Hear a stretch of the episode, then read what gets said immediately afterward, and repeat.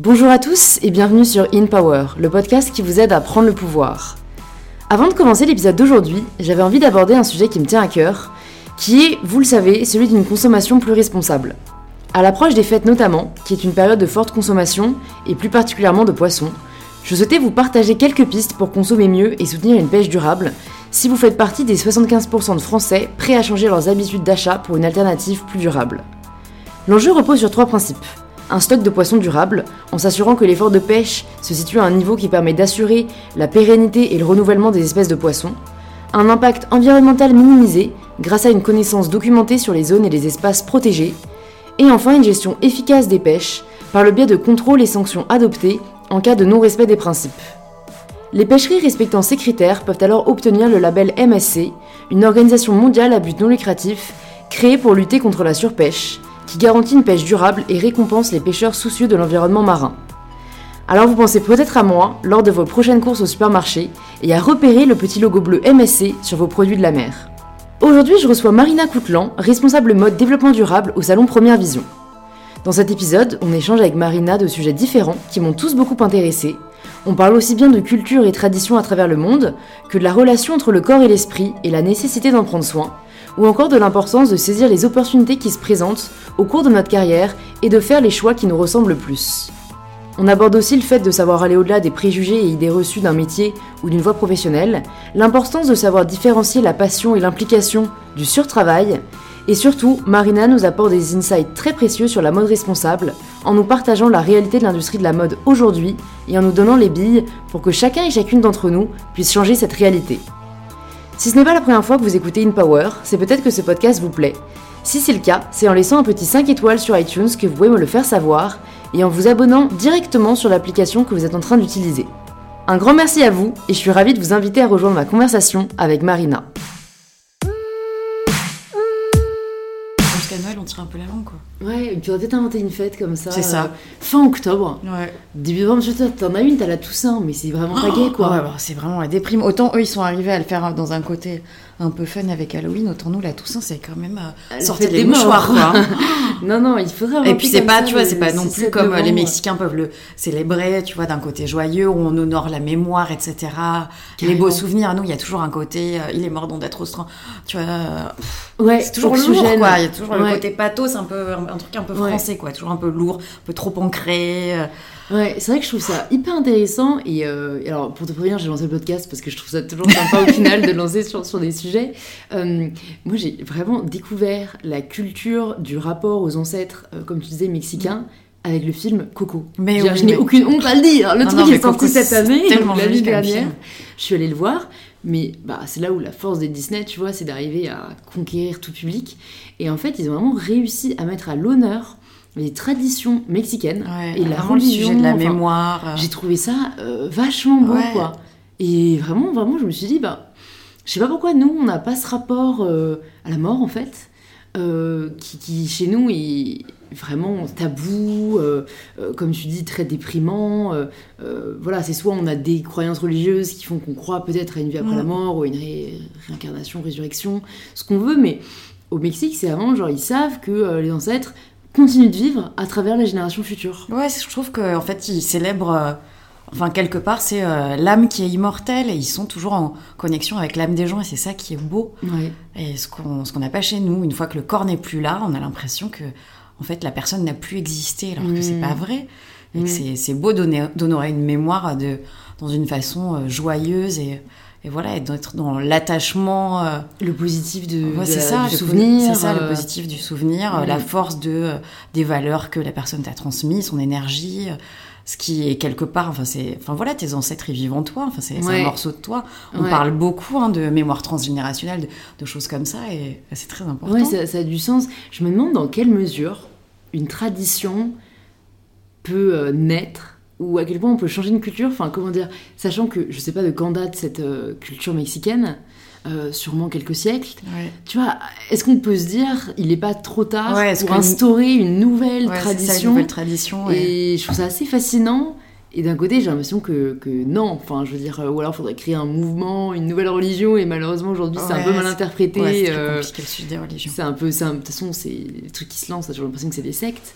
Mais euh, c'est intéressant parce que, ouais, en fait, les traditions, tu dis d'un côté, s'il n'y en a jamais de nouvelles qui se créent, ben on est condamné à un conservatisme euh, qu'il faut parfois peut-être remettre en question. Ouais, et à vivre avec qu'il faut venir un traditions peu, euh, des secouer, quoi. siècles, à des siècles en arrière. Ouais, mais bon, d'un côté, je suis attachée à certaines traditions. Enfin, j'aime bien le côté, tu vois, Noël, c'est quand même euh, Oui, traditionnel. On le Mais- réinvente un peu. Mais en même temps, il y a, il y a un côté festif avec ça qui est, c'est vrai.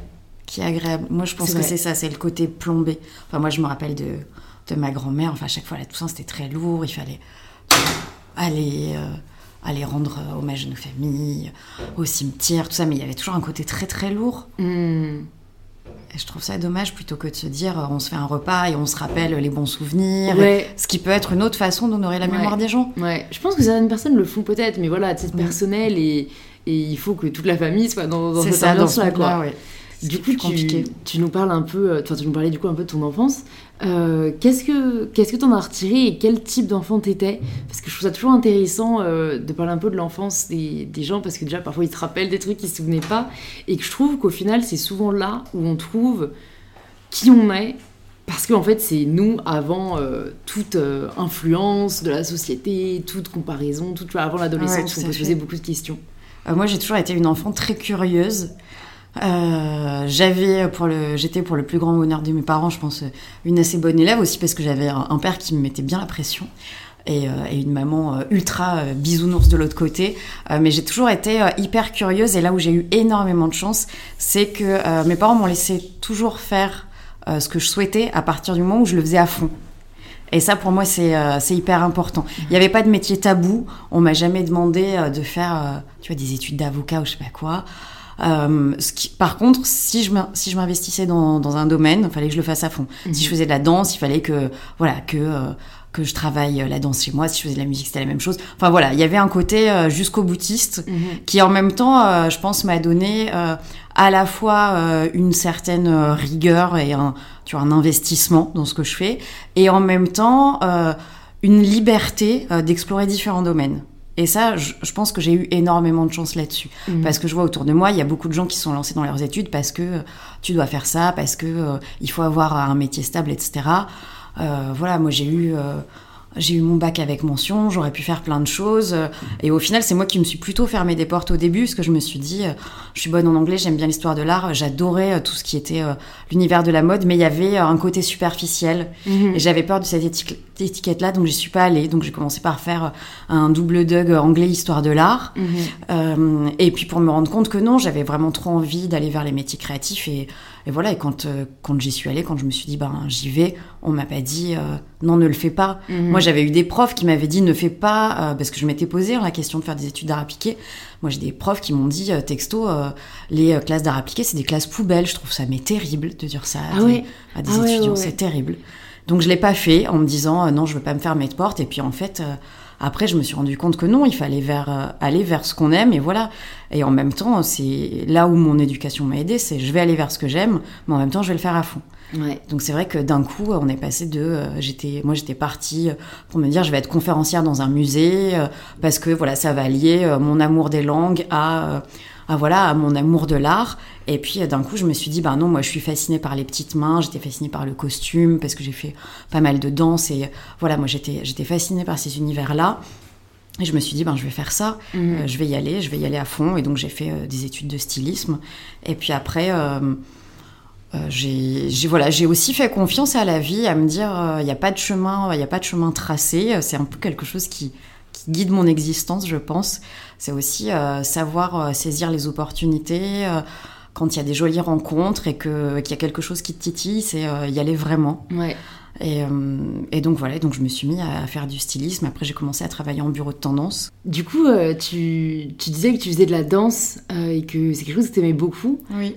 Et ça, tu l'as jamais considéré par contre comme une carrière potentielle? Non, pas du tout. Je crois que c'était ma, c'était ma bulle à côté. Euh, ouais, je je l'ai jamais exploré. Il y a eu un moment où je me suis posé la question de l'art-thérapie.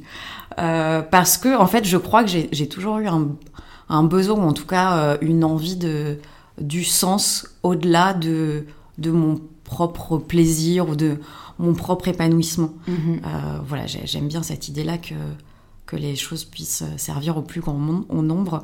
Et je trouvais qu'il y avait quelque chose de très beau dans l'art-thérapie. Après, c'est quelque chose qui se développe assez peu en France.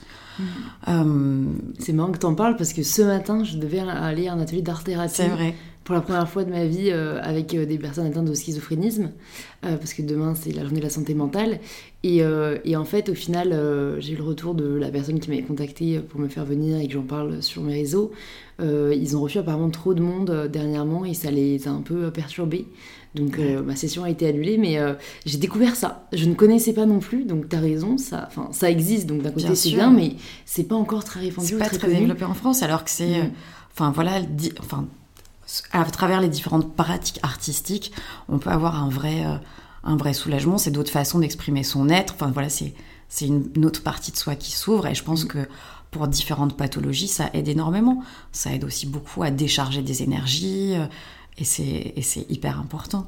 Tu t'en es rendu compte tôt de ça? Parce que c'est quand même une réflexion, euh, je trouve assez poussée, déjà se rendre compte euh, de l'impact des émotions sur euh, notre corps, sur notre santé mentale, euh, comment l'extérioriser. Je sais que c'est quelque chose maintenant j'avais pas du tout conscience quand j'étais enfant. Je pensais que tout était contrôlable, tu vois. Alors, à la fois, moi j'ai quand même pourtant fait des pratiques qui sont beaucoup dans le contrôle, hein, j'ai fait beaucoup de danse classique. Et en même temps, il y, a, il y a une forme de, euh, de lâcher son corps selon les disciplines que tu fais. Tu apprends à lâcher tes énergies. Ouais. Quand tu apprends à faire du hip-hop, il faut lâcher les choses. Euh, là où dans le classique, tu es dans le contrôle. Je pense qu'en fait, euh, moi, le soulagement que je ressentais par rapport à la pratique, c'est là où j'ai identifié que, que ça faisait du bien. Après, ça, je pense que moi, c'était la danse, mais pour d'autres, ça peut être Ouais. le, le running ou enfin voilà, plein de pratiques diverses et variées. Mm. Mais euh, oui, je pense que je me suis rendu compte assez tôt que, euh, que voilà qu'une pratique physique aidait vraiment à, à sortir les énergies. Et, euh, et comme beaucoup de Parisiennes, maintenant, je fais du yoga. Et c'est vrai que je suis avec des profs qui sont beaucoup là-dessus. Mm. Sur de toute façon, euh, toute la pratique des asanas, elle t'amène vers la méditation parce qu'en fait, c'est en faisant travailler le corps que tu vas relâcher certains points et qu'après tu vas pouvoir arriver avec ton esprit à être plus focus Mm. sur euh, certaines réflexions ou au contraire, bien évidemment, sur du lâcher prise. Et en fait, euh, et en fait, c'est ça. Et on est souvent dans dans des moments et particulièrement en France où on glorifie. euh, voilà, l'activité cérébrale et bien évidemment que c'est important, mais en même temps, euh, je pense que tout le, tout le message du corps et toute l'énergie qu'on a dans le corps, elle est, elle est aussi primordiale. Ouais, c'est vrai que on n'apprend pas à l'écouter. Enfin, c'est aussi, j'ai l'impression que je dis ça euh, assez souvent, mais quelque chose qu'on devrait instaurer à l'école. Euh, c'est très bien l'EPS, mais on apprend juste euh, du coup à se dépenser, ce qui est déjà pas mal, et comme tu dis, ça relâche les énergies. On n'apprend pas le rôle que le corps peut avoir, le, que le corps peut avoir, la connexion que ça a avec l'esprit. Je veux dire, c'est des choses qui t'aident tellement à être heureux. Et c'est vrai que euh, je sais pas pourquoi on a cantonné vraiment l'école à, à du savoir. Je pense que peut-être il fallait faire un choix, mais si on veut former des, des humains et des citoyens et des personnes euh, euh, qui en fait évoluent en, en- en harmonie, je pense qu'il faut en fait former des personnes heureuses avant tout, quoi. Oui, Et, et je suis pas sûre qu'on peut être heureux si on est juste intelligent, tu vois. ouais, Je pense qu'il y a toute une phase d'épanouissement euh, corporel et, et je sais pas, de, de, de ouais, relâchement qui est hyper importante. Bah, en fait, je pense que c'est euh, être dans une globalité. On a un esprit et on a un corps. Ouais. Au même titre que, euh, enfin voilà, moi dans les problématiques que je peux aborder dans le cadre de mon travail, il y a une industrie et il y a une planète. Ouais. Enfin, il y a un moment, on peut pas travailler en silo et se dire que, voilà, on n'est que sur un canal. Enfin, tout a une incidence. Ouais, ouais, ouais. Euh, et voilà, donc c'est important de prendre les choses dans leur globalité. Et, euh, Et on a tendance à trop, enfin on a eu tendance à les dissocier. oui, vrai, je euh, pense. Alors peut-être parce qu'il y a certaines périodes où aussi pour euh, certains types de croissance, il était nécessaire d'être sur le développement euh, que d'un seul silo, mais en même temps, euh, voilà, après ça, ça a payé. ça, ça, ça rend à la fois, à un certain moment, ça permet une accélération, mais après ça enferme. Et, et voilà, moi je suis, Ouais. moi je suis jamais pour les extrêmes quels qu'ils soient, Mm. et sur une espèce de, de quête. De de l'équilibre. quête de l'équilibre, même si en même temps c'est en se rendant compte qu'on est un peu tout le temps à marcher sur un fil et à chercher à trouver la balance. Et c'est Mm. comme ça, en étant constamment, je trouve, en, en recherche de balance, qu'elle se crée naturellement. Ouais, c'est vrai. Et de pas. euh, je pense que c'est aussi en, en, se mettant trop la pression qu'on n'atteint pas. Exactement. Euh, moi, c'est à partir du moment où j'ai abandonné d'essayer de l'avoir qu'au final, j'ai trouvé un certain équilibre et qui me correspond, parce que je pense qu'il est individuel et qu'il y a des priorités à certains moments et que euh, équilibre, ne peut pas dire 50-50. Et ça, j'ai mis longtemps à le réaliser. Ouais, tout à fait. Équilibre, ça peut être 70-30. Mais parce que toi, le 70-30, ça marche. Ouais, c'est Et, ton équilibre. et voilà, c'est euh, c'est ça aussi qui, qui rassure et qui fait enlever de la pression. Euh, et il y a un autre sujet euh, que je voulais aborder dans, dans ce que tu as dit juste avant. Euh, donc, tu as dit que tu étais très intéressée par les langues et l'histoire de l'art, mais aussi par la mode. Et que bah, c'est en faisant euh, l'histoire de l'art et, et- et les langues que tu t'es rendu compte que tu voulais vraiment découvrir l'univers de la mode. Est-ce que les deux autres univers t'ont pas manqué après?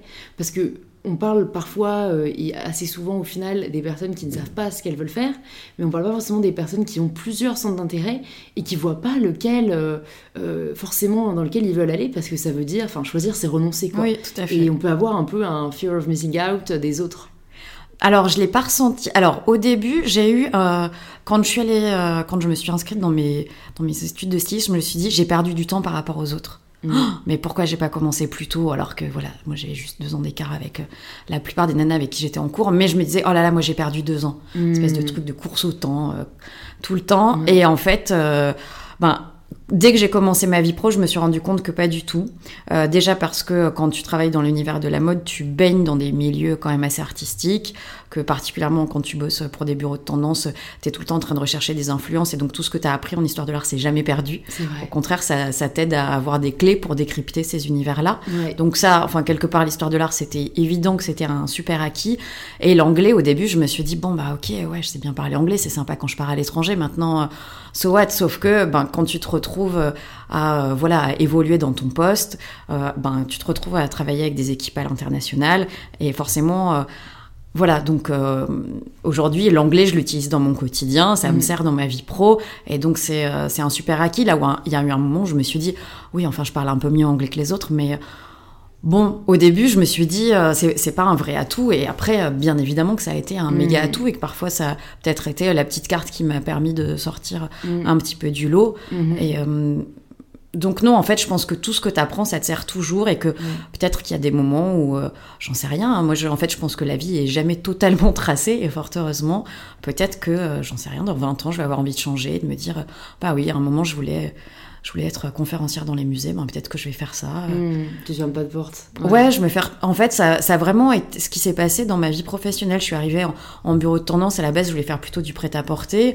Et puis, en fait, euh, tra- j'étais en stage avec les filles de la lingerie. Ça s'est très bien passé avec elles. J'avais une patte très féminine. Il y a eu un besoin de renfort dans cette équipe. Donc, euh, voilà, ils m'ont proposé un poste. Ça s'est fait comme ça.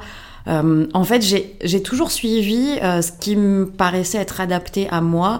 Et après, voilà, je, je fais toujours l'effort. Et après. euh, c'est peut-être euh, une petite faculté que j'ai. Je, je sais relativement facilement m'adapter aussi parce que voilà, je suis très curieuse et que si Mhm. je débarque dans un univers, je vais essayer de comprendre euh, quels sont les codes, voilà, quelles sont quelles sont les attentes des gens, qu'est-ce que je pourrais apporter, comment moi ma personnalité, voilà, euh, mon caractère peut amener quelque chose à cette équipe-là. Et donc voilà, en fait, je me ferme pas de porte, j'essaye juste euh, régulièrement de me dire, ok, est-ce que là, tu es en phase avec tes envies, Mm. avec tes convictions? Et voilà, et parfois, ça m'a ça m'a fait... euh, ça m'a fait faire des choix, Mm. mais que j'ai jamais regretté parce qu'une fois de plus, quand j'ai fait des choix qui parfois ont pu surprendre certaines personnes, je me suis toujours dit non, mais en fait là, je crois à ça, j'y crois à fond. C'est Mm. une partie de moi, comme tu le disais.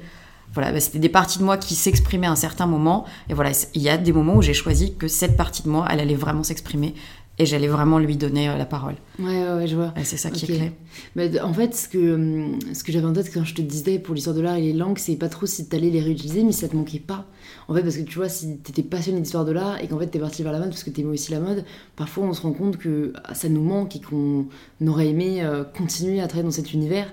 Et je trouve que parfois on peut avoir euh, cette, euh, cette difficulté à se mettre dans un seul secteur parce qu'on a l'impression que ça nous enferme des autres. Mais en fait, comme tu l'as dit, si Ouais, t'es quelqu'un de curieux et t'arrives à, à voir euh, dans tous les cas euh, l'art dans toutes ses formes et là où il est, t'as dû le retrouver en fait oui, par la suite. c'est que je le retrouve ou Ouais. euh, voilà, ben je vais passer du temps à faire des expos le week-end. Enfin, pour moi, c'est Ouais, c'est jamais perdu. ouais, J'adore la langue anglaise. Je suis toujours dès que j'arrive à Londres, moi je suis ouais. dès que j'entends un accent anglais, je suis, je suis tout émoustillée. Je sais pas, j'a- j'adore le son de l'accent anglais. Il est beau Euh, mais mais voilà, c'est voilà, j'ai l'occasion de travailler euh, avec Ouais. des équipes à l'international euh, au quotidien. Et donc voilà, mon amour de cette langue, Mm. bah, je la retrouve régulièrement. Donc non, je me sens pas, je me sens pas frustrée de ça. Ouais, J'ai pas l'impression d'avoir perdu des choses en tout cas. Ouais, ouais, je vois.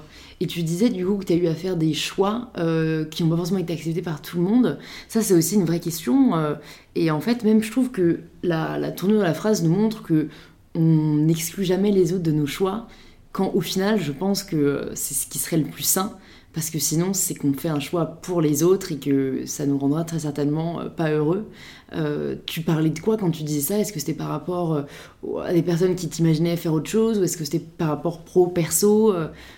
Voilà, c'était quoi en fait les dilemmes que tu as eu à affronter? Alors, c'était pas des dilemmes énormes, mais c'est vrai que quand j'ai commencé à bosser, donc j'étais en bureau de tendance, et puis au bout d'un moment, voilà, j'avais un peu envie d'autre chose, aussi par rapport à certaines valeurs où j'étais inscrite dans une industrie qui produisait toujours plus, où je trouvais que parfois le rapport euh, aux vêtements, on l'utilisait, on le jetait, enfin, je trouvais qu'il n'y avait pas trop de sens. Moi, j'ai toujours énormément euh, aimé les bijoux, et puis je trouvais que dans, dans le bijou, il y avait un affect plus fort. Euh, il y a quelque chose de, de l'ordre de la transmission. Euh, je trouve que, euh, on, enfin, souvent, quand, quand on est une femme, on a des bijoux qui nous sont très précieux, qu'on voudrait perdre pour rien au monde, qui racontent un héritage, qui ont une histoire, qui ont une valeur. J'aimais énormément ça, et voilà, mon- ça se passait très bien en bureau de tendance. J'étais avec une équipe géniale. Enfin voilà, je m'épanouissais. Et il y a un moment où je me suis dit, non, mais en fait, aujourd'hui, moi, le vêtement fait plus sens. Euh, Il y a quelque chose dans le bijou qui est plus fort. Et voilà, et j'ai euh, j'ai un peu tout arrêté du jour au lendemain parce qu'en fait, euh, souvent c'est ça. Je me pose des questions pendant un temps et puis un matin, je me réveille et je me dis c'est maintenant. Euh, j'y vais. euh, Ouais. D'un coup, c'est d'un coup le, le, doute, le voile se lève, il y a plus de doute, j'y vais. Et, euh, et donc voilà, j'ai repris des études en bijouterie joaillerie. Donc voilà, quand d'un coup tu reprends des études alors qu'a priori tout roulait. Euh, en fait, c'est ça. Parfois, il y a des gens qui disent mais pourquoi? Enfin, d'un coup, c'est ta lubie. Tu veux faire trois bracelets Mhm. Non, je veux pas faire trois bracelets. Je veux comprendre, voilà, euh, l'histoire d'une pierre, euh, quelles sont les valeurs, comment, voilà, comment on travaille le métal. Parce que je me, je me rappelle être allée à une expo Van Cleef et, être, et avoir regardé, je crois, trois fois en boucle la, une vidéo d'un mec qui était en train de sertir une pierre. Et moi, j'étais j'étais émerveillée par, euh, voilà, par la main de l'homme, par le travail de cette extrême minutie. Et voilà, j'ai eu envie de faire ça et je l'ai fait, euh, je l'ai fait pendant quelques années. Euh, et c'est un super souvenir. Après, c'est que j'ai eu euh, la chance et la malchance de travailler pour, pour le luxe. Euh, et que c'est des super opportunités parce que c'est des projets extraordinaires. Maintenant, euh, bah, c'est ce qu'on parle, ce, ce dont tu, ce que tu évoquais tout à l'heure sur l'équilibre. Euh, Il y a un moment où c'est des métiers extraordinaires. Maintenant, il y a des moments où c'est des métiers aussi où tu dois tirer un trait sur ta vie. Euh, parce que euh, tu vas travailler 6 jours sur 7, 8 mois par an, euh, qu'il n'y a, pas de- a pas de place pour le perso, parce que quelque part, euh, on estime que tu as tellement de chance de faire euh, ce métier-là que c'est normal que tu te donnes corps et âme. Et c'est vrai qu'au début, c'est super excitant et que tu le fais.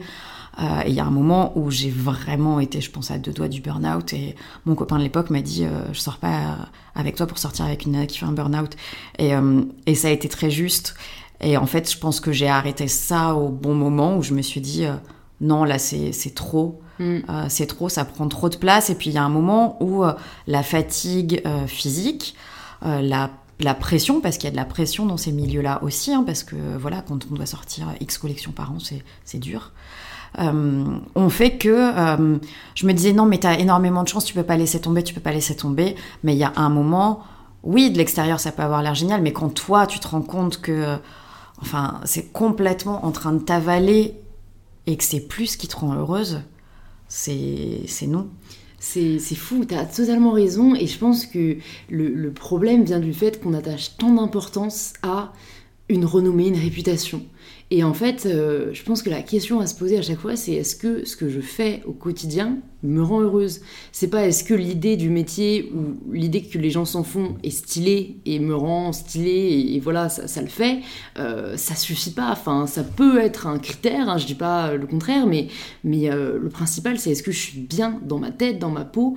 Et, et c'est vrai que je trouve que c'est difficile de se, de se le rappeler, surtout quand on aime ce qu'on fait. oui Parce que du coup, on est très porté par cette énergie. Ah, ça, Mais au final, euh, moi j'essaie vraiment aussi d'avoir euh, ce rappel quand je me rends compte que, que je travaille vraiment beaucoup et que il faut parfois savoir s'arrêter. Enfin, j'essaie de faire la différence entre en soi, euh, je peux quand même beaucoup travailler et certainement, enfin, je pense plus que, que des horaires euh, classiques.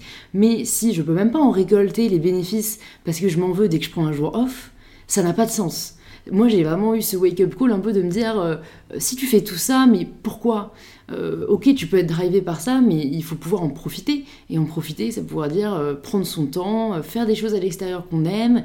Et, je pense que tu as totalement raison. Et parfois, on a l'impression que ça arrive qu'aux entrepreneurs, alors que non, il y a une pression qui peut même parfois être supérieure dans les personnes qui sont dans des, dans des grandes maisons, parce qu'en plus, il y a la hiérarchie, et parce qu'en plus, il n'y a pas l'envie de décevoir. Et, c'est un peu ce que tu disais, où en fait, on vous fait comprendre que, que votre place, faut la mériter. Et mériter, ça passe par tout sacrifier, quoi. Oui, c'est exactement ça.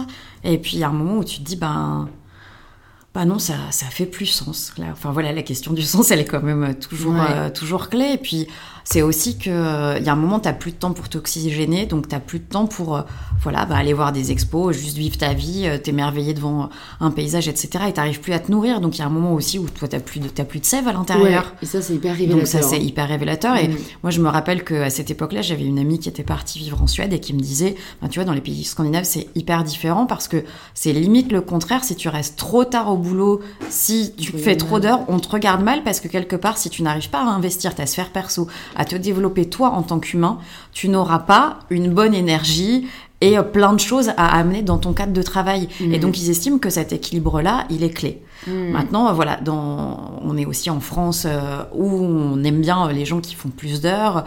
Voilà, et dans les métiers du luxe ou de la mode, on estime que c'est normal de donner ta vie à ça. En fait, c'est normal de donner, voilà, tout ce que tu peux et ce dont tu as envie. Maintenant, voilà, c'est toujours une histoire d'équilibre. Mm. Être. Euh, ne, reposer sa vie que sur euh, un pilier, ça n'est pas bon. et moi, je me rendais compte que voilà, j'avais plus de temps. J'avais plus de temps pour mon couple, euh, j'avais pas de temps pour mes amis, mes amis allaient pas bien et j'étais là à dire ben voilà, ben, je peux tout voir samedi quand je vais sortir, bon, je vais peut-être finir le boulot à 19h30, on peut dîner ensemble, mais mais il faut que je me couche tôt, est-ce qu'en fait dimanche, il faut quand même que je commence à cogiter à ça. Enfin, après, tu te dis non, mais c'est pas possible. En fait, je peux pas laisser les gens sur le carreau parce que. Carrément. Ouais, carrément. Ouais, Et en fait, ça, voilà, ça fait partie des, des questions où je me suis dit non, mais euh, stop. Stop. Et du coup, quelle a été euh, la prochaine étape? J'ai l'impression qu'on est dans un roman. Oui, alors l'étape d'après, ça a été de me dire, ben, je vais chercher. Euh, et en fait, c'est ça. Je me suis dit, une fois de plus, je me ferme pas de porte et je verrai un peu ce que l'univers m'amène. Et euh, j'ai passé des entretiens dans plusieurs entreprises, et euh, dont Première Vision. Et, et voilà, c'était une fois de plus encore. enfin voilà, j'avais, tu vois, je venais de faire, enfin quatre ans auparavant, j'avais refait une formation de bijoux. J'aurais pu me dire non, non, je reste absolument dans le bijou, etc. Et je me suis dit, je me fais pas de porte. Et puis chez Première Vision, on, on m'a proposé un boulot pour m'occuper des composants accessoires, donc tout le tout ce qui est l'approvisionnement, parce que Première Vision pour euh, le grand public, pour les gens qui ne connaissent pas, c'est un salon professionnel où on vient sélectionner ses matières quand on est un créateur euh, pour ses collections. Donc il y a du tissu, du cuir, des composants accessoires. Et donc moi, on m'a demandé euh, de m'occuper de la partie composants accessoires et des tendances qui y sont liées. Puisque sur le salon, on a des espaces pour dire voilà, pour aiguiller les designers et leur dire, voilà, les points forts de la saison, c'est ça, telle matière, tel aspect. Euh, et je me suis dit, ben à la fois ça, ça relie euh, mon passé euh, en, bureau de tendance, ça relie mon amour du produit parce qu'il faut imaginer ce que va chercher un designer quand il vient au salon. Mhm. Et je me suis dit, ben allons-y. Et puis et puis voilà, ça a été le début d'une jolie aventure. Et puis c'est trouvé qu'au bout de deux ans, ça roulait bien. Et puis il y avait plusieurs sujets dans l'entreprise qui étaient, étaient, potentiellement à développer. Donc un jour, on nous a dit voilà, il y a tel tel tel projet euh, que vous pouvez potentiellement saisir. Dites-nous ce qui vous intéresse. Et il y avait euh, notamment, euh, il y a trois ans, on nous a dit on veut pousser l'éco-responsabilité. Est-ce qu'il y a quelqu'un qui, qui, serait partant? Et puis moi, ça, enfin voilà, c'est toujours fait partie de mes valeurs. C'est justement ce qui a ce qui a fait, je pense aussi au début, que j'ai pu retarder mes études de stylisme, c'était ce manque de sens. C'est ça qui avait fait que j'avais voulu aller vers le bijou parce que j'étais attachée à cette idée d'héritage et de valeur. Euh, et, voilà, et donc moi je suis allée voir euh, ma directrice mode et je lui ai dit, par moi l'éco-responsabilité, oui. Enfin pour moi c'est une évidence que de toute façon euh, il se passe déjà des choses. Il y avait déjà des marques qui avaient un petit succès mais qui, est quand même, qui étaient quand même une niche. Et moi je me suis dit, bah oui, c'est les, les, les, valeurs qui sont les miennes et c'est ceux que j'ai envie de pousser parce que j'espère bien que cette industrie, elle va vraiment s'inscrire dans dans, ces valeurs-là euh, pour demain. Mhm. Et, euh, et puis voilà, donc on a, on a monté une équipe un petit peu plus costaud que celle qui existait euh, à date en 2016. Et puis voilà, on a poussé le projet et puis on, on a eu la chance, le bonheur que, que voilà que l'industrie se réveille. aussi parce qu'elle n'a pas eu le choix. et voilà, et donc là, moi je l'ai vu hein, sur ces trois dernières années, mais le changement qui est, qui est énorme. Mm. Et voilà, et ça fait plaisir de, de voir que ça y est, on est la transition, elle est vraiment enclenchée. Moi, j'estime que depuis quelques mois, on a vraiment atteint un point de bascule et que ce changement, il est, il est irrémédiable dans cette industrie. Et donc voilà, je, je, suis, je suis heureuse de voilà d'avoir euh, levé la main il y a trois ans et de dire ah oui moi ça ça je vais y aller euh, parce que voilà parce qu'aujourd'hui ça, ça, ça m'anime énormément. J'allais te demander justement parce que bah, nous c'est comme ça qu'on s'est rencontrés et donc euh, bah, je savais que tu avais ces valeurs communes aux miennes. Quand est-ce que toi tu as eu cet éveil? Alors tu disais que ça faisait toujours ça avait toujours fait partie de toi et est-ce que, enfin, c'était plus au niveau euh, du sens, mais alors moi vraiment ma question porte sur même euh, la préservation de l'environnement. Euh, est-ce que, ben, en fait non, tu as toujours eu conscience de ça, ou est-ce que à un moment tu t'es documenté, tu t'es renseigné, enfin quel a été un peu ton chemin? Parce que j'ai envie de plus en plus avec ce podcast d'éveiller les personnes qui n'ont peut-être pas la chance d'avoir un entourage qui les éveille sur la question. Alors c'est une conscience qui a toujours été là. Je me rappelle qu'au début de de, marques comme euh, Veja Misericordia, enfin voilà, je me disais, bah, c'est des gens qui ont tout compris parce qu'on ne peut pas juste faire des vêtements et, euh, et, ne pas se soucier des conditions dans lesquelles ils sont faits, avec quels matériaux ils sont faits. Euh, ça, me, ça, me paraissait évident, même si quand ces marques-là ont commencé, c'était voilà, c'était mais tellement tellement niche parce que personne ne se posait cette question-là. aussi parce qu'on était en pleine explosion de la fast fashion, donc bon, bah c'était, c'était un peu des ovnis. Euh, donc voilà, il y avait cette question, cette conscience qui avait toujours été là. Et puis après, je pense que c'est aussi euh, au travers euh, de voyages où je me rappelle être partie au Sri Lanka. Il y a une espèce de grand rocher dans une ville qui s'appelle Sigiriya. Et quand on est en haut du rocher, je me rappelle que j'ai eu l'impression que c'était le début de l'humanité. Parce que quand je regardais autour de moi, il y avait du vert et j'avais jamais vu ça, en fait, de ma vie. Et je me, je me suis dit, mais en fait l'humain a, tout colonisé partout. Alors bien évidemment qu'il faut qu'on se développe. Maintenant, il y a un moment où, euh, voilà ce qu'on dit souvent, euh, toutes les créatures qui sont sur Terre, elles s'adaptent à leur environnement. La seule créature qui a adapté l'environnement à son être, c'est l'humain. Et, euh, voilà, et je trouve ça dingue. Et après, voilà, d'autres voyages où je me suis rendu compte de, voilà, de la, de la rareté de l'eau. Je me rappelle être allé en Tanzanie et euh, être en Airbnb chez une nana qui nous disait euh, bah, les douches le soir c'est deux minutes parce qu'en fait on est hyper rationné et en fait tu te rends compte de la, de la préciosité euh, d'éléments qui toi en tant qu'Européen, en tant que Français te sont acquis.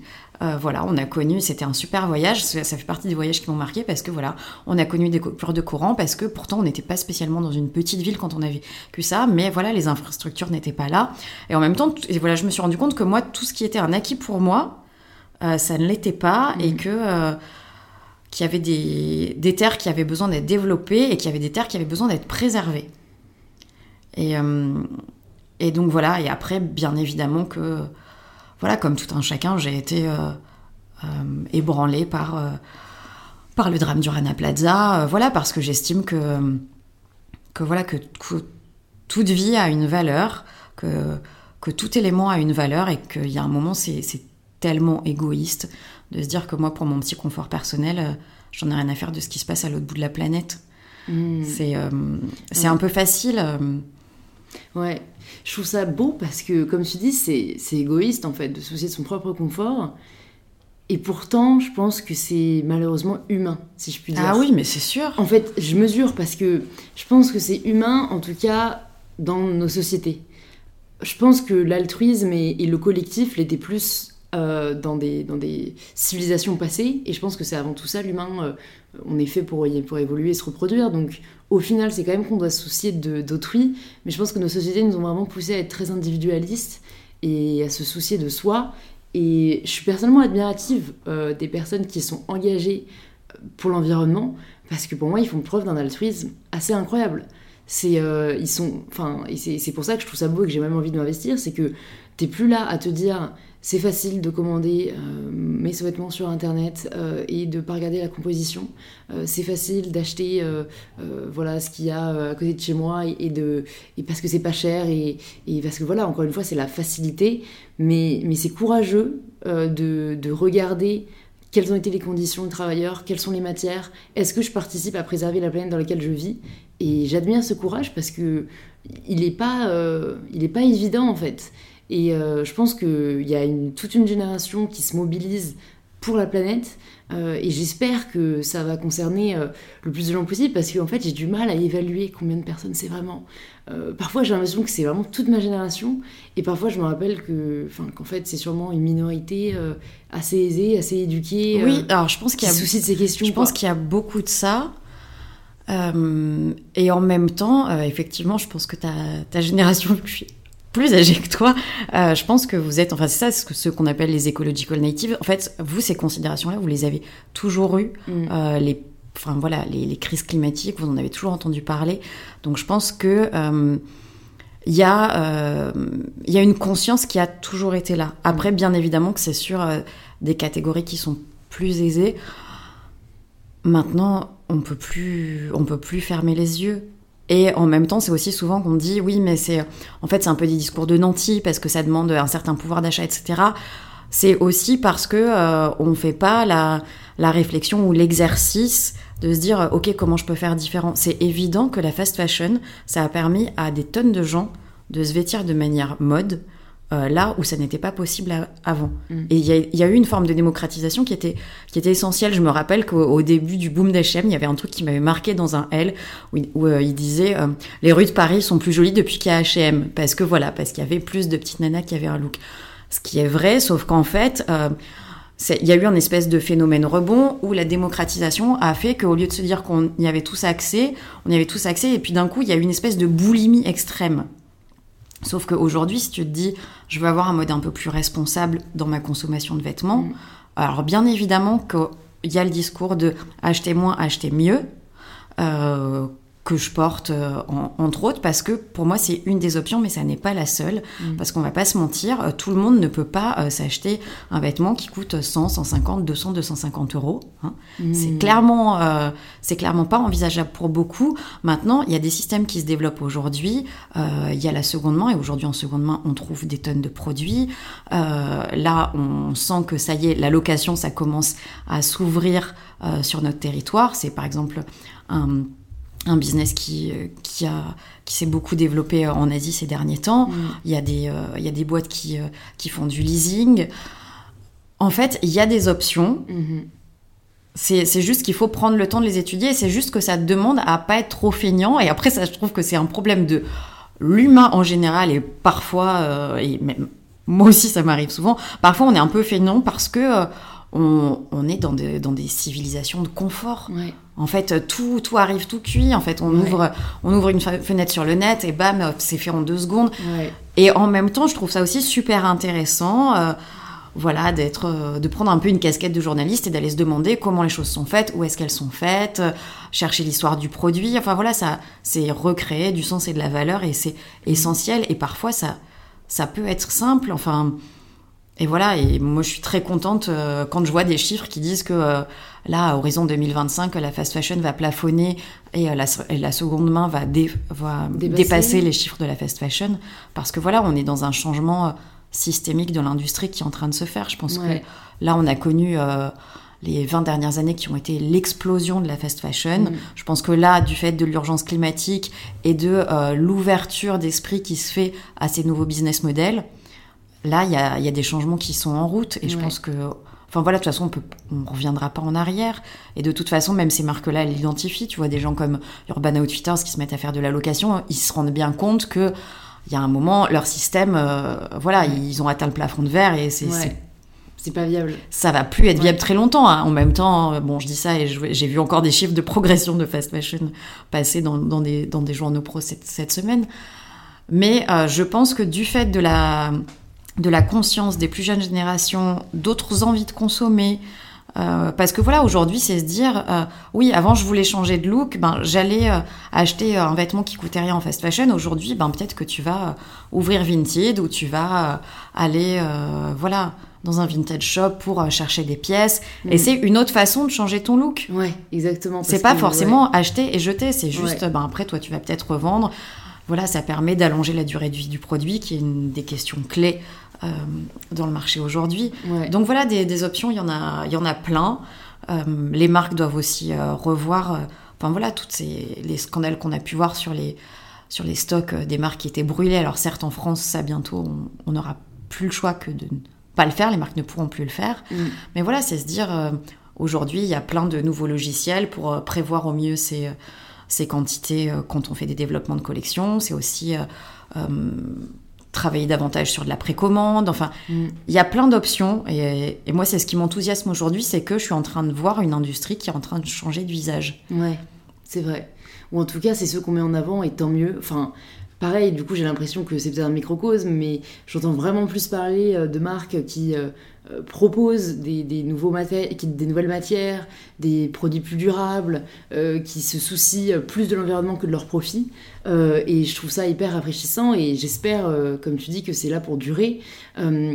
Comment, du coup, est-ce que tu t'es, euh, j'imagine que de par ton métier, dans tous les cas, tu t'es documenté, est-ce qu'il y a des ressources qui t'ont aidé euh, juste à, mieux comprendre, en fait, ce qu'était aujourd'hui euh, la situation de la planète? Parce que je pense que beaucoup d'auditeurs et d'auditrices sont à la recherche de ces ressources. On parlait du podcast Présage, qui je pense est un bon, un bon moyen de se renseigner.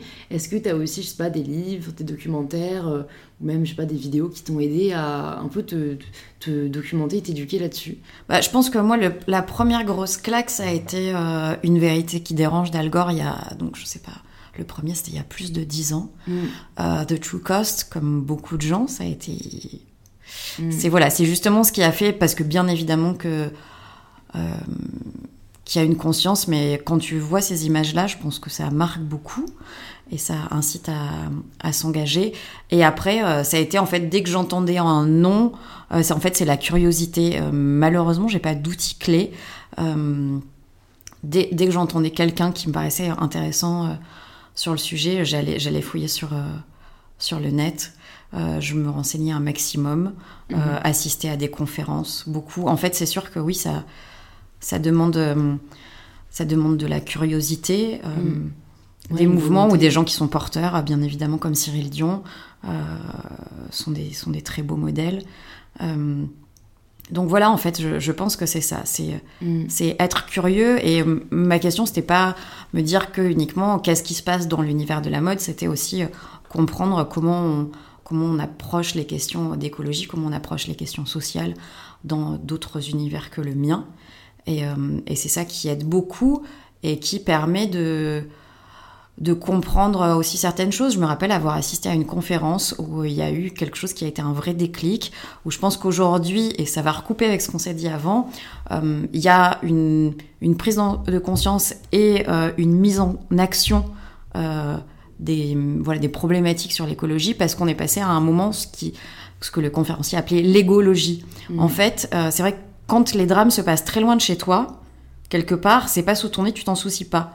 Euh, quand euh, les catastrophes climatiques, tu commences à les ressentir au quotidien, quand tu commences à entendre euh, parler de perturbateurs endocriniens sur des traitements sur des tissus, que les microplastiques, on les ingère au quotidien, etc. Il y a un moment où quand, quand tu sens que toi, potentiellement, ça peut te toucher, d'un coup, ça fait que tu es beaucoup plus éveillé à tout ce qui se passe partout. Mm-hmm. Et donc peut-être que oui, c'est ça. Enfin, je, veux, veux pas dire que j'ai toujours une conscience parfaite et que j'ai été euh, la parfaite consommatrice, etc. Euh, non, euh, je le suis toujours pas autant que je le souhaiterais.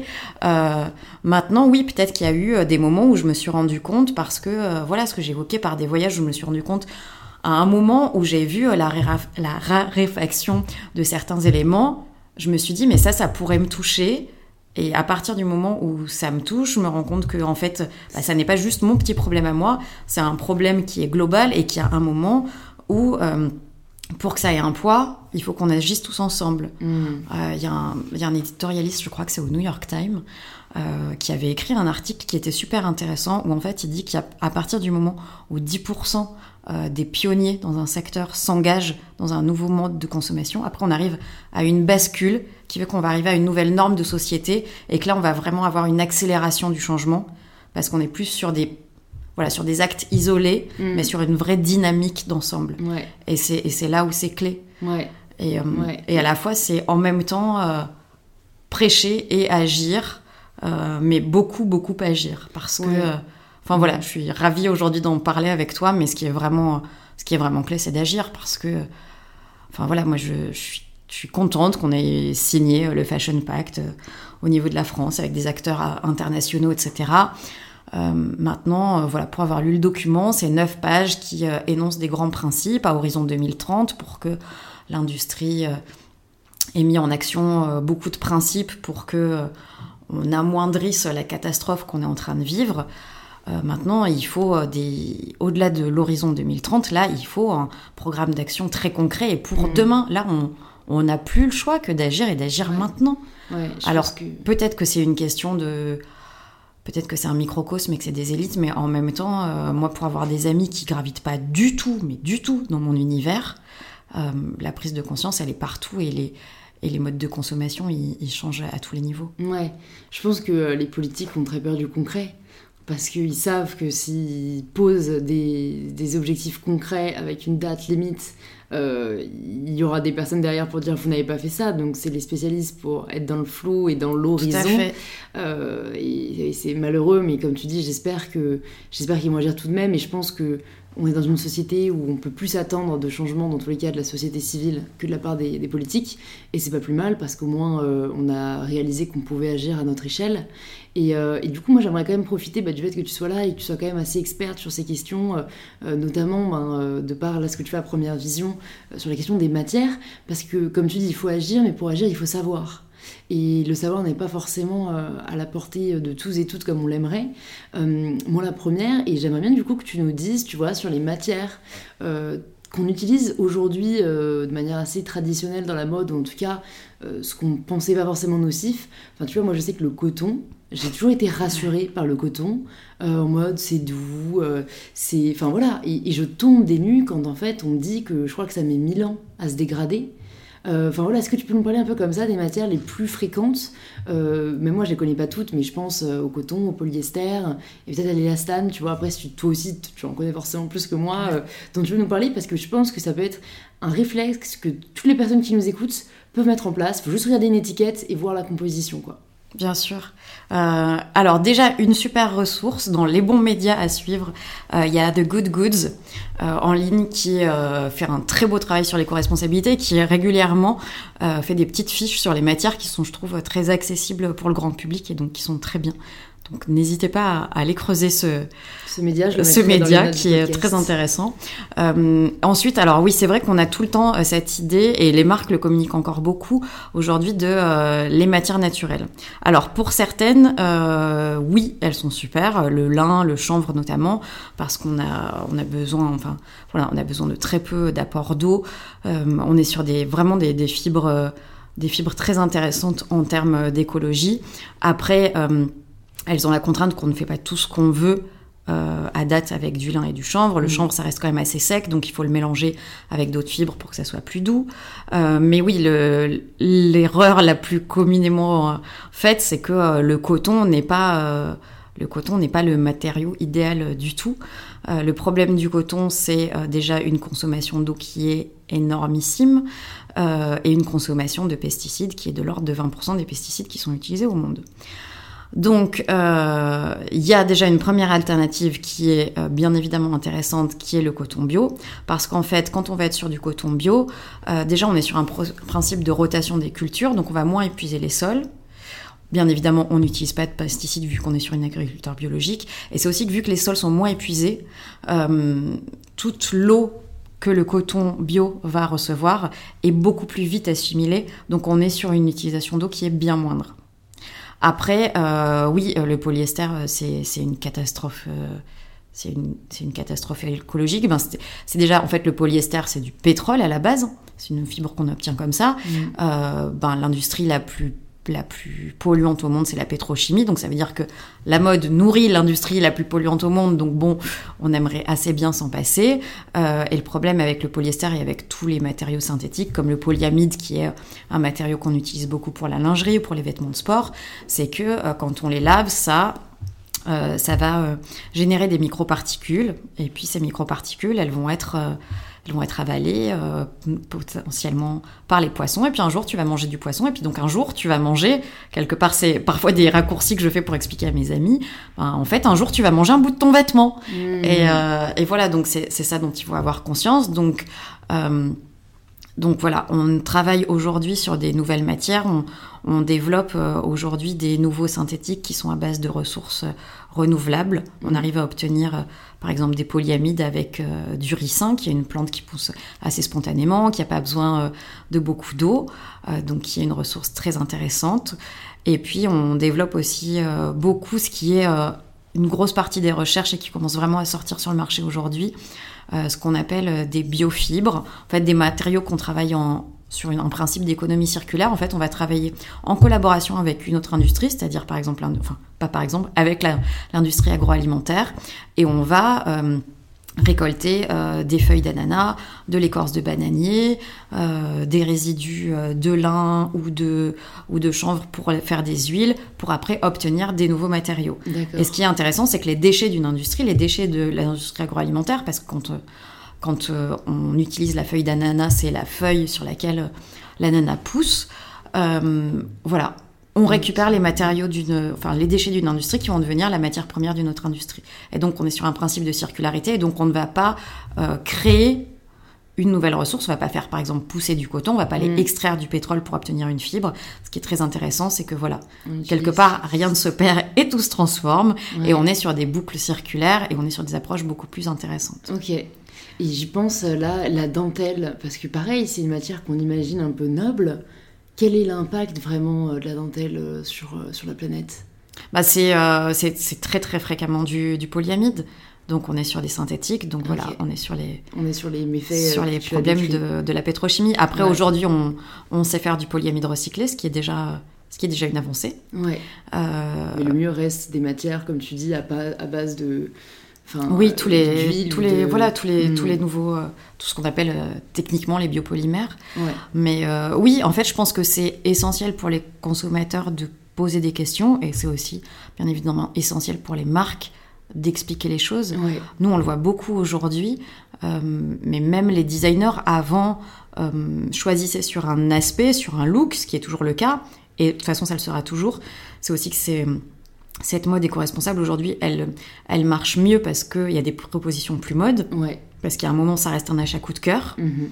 Euh, mais aussi, les designers euh, se posent des questions sur OK, comment c'est fait? Ouais. Et on voit que c'est une nouvelle approche euh, de consommation au niveau du créateur, puis après au niveau du consommateur. Et tu vois, j'ai l'impression qu'on en revient à notre histoire d'équilibre, où c'était pas sain de se reposer que sur la- l'aspect fini, et qu'on fait entrer d'autres euh, réalités qui sont essentielles, qui est, qui est celle de la matière, de l'impact que ça peut avoir, et, et je crois que ça va être un peu le titre de l'épisode sur l'équilibre.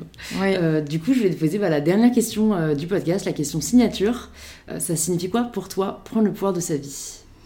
Alors, en tout cas, pour moi, prendre le pouvoir de mes vies, ça a été me dire que je peux pas tout contrôler, mais qu'en fait, euh, je, je fais toujours au mieux avec les cartes que j'ai à un moment donné. Euh, je pense que parfois, euh, aussi parce que j'évolue dans des sphères qui sont très perfectionnistes, moi j'ai un, un côté à toujours me dire, ok, je fais un rétro-planning, j'ai- j'organise Mm. tout, etc. J'essaye de tout sécuriser. Et puis en fait, parfois la vie, euh, alors plus dans ma sphère euh, perso, euh, m'a montré, non, en fait, tu, tu peux pas... Tu peux pas tout cadrer comme t'espères. Et en fait, je pense que euh, du jour où il y a quelques années j'ai réalisé ça, euh, cette espèce de truc de that's life. Ok, parfois ça va pas aller comme tu le veux, Mm. mais en même temps, ton équilibre, tu, tu vas le retrouver. Ok, là aujourd'hui, c'est quoi tes cartes? Comment je retrouve euh, le, le confort dans l'inconfort d'une situation? Mm. Et en fait, c'est ça qui me donne le pouvoir de me dire, ok, en fait, il n'y a jamais de fatalité. C'est juste qu'il y a des moments qui sont plus évidents que d'autres. Mm. C'est juste, voilà, arriver à trouver l'équilibre sur le, sur le fil et me dire qu'il y aura, en fait, il y aura jamais un moment où tout ira bien, où tout Mm. sera tracé, où je ferai le taf parfait, où j'aurai la vie parfaite. Ça sera toujours, en fait, je serai toujours sur un fil et je crois qu'à partir du moment où je me suis dit, en fait, euh, j'ai le pouvoir quand, euh, quand je suis une funambule et que j'ai pas de problème avec ça. Mm. Et que je me dis, ok, je sais que, je sais que je peux composer avec le bon et avec le mauvais. Trop cool. Ah, ça me parle beaucoup ce que tu dis et je pense que c'est vrai que c'est le plus difficile. euh, savoir accepter que ça se passe pas toujours comme on ça. veut et, et pas se laisser abattre pour autant, quoi. Ouais. Trop cool. Ben, merci beaucoup Marina d'être venue Ah, sur merci Power, ça m'a fait trop plaisir. Euh, si des personnes veulent en savoir plus sur toi ou sur ce que tu fais, où est-ce qu'on les redirige? Euh, alors pour en savoir plus sur les matériaux, ben, sur le chez Première Vision.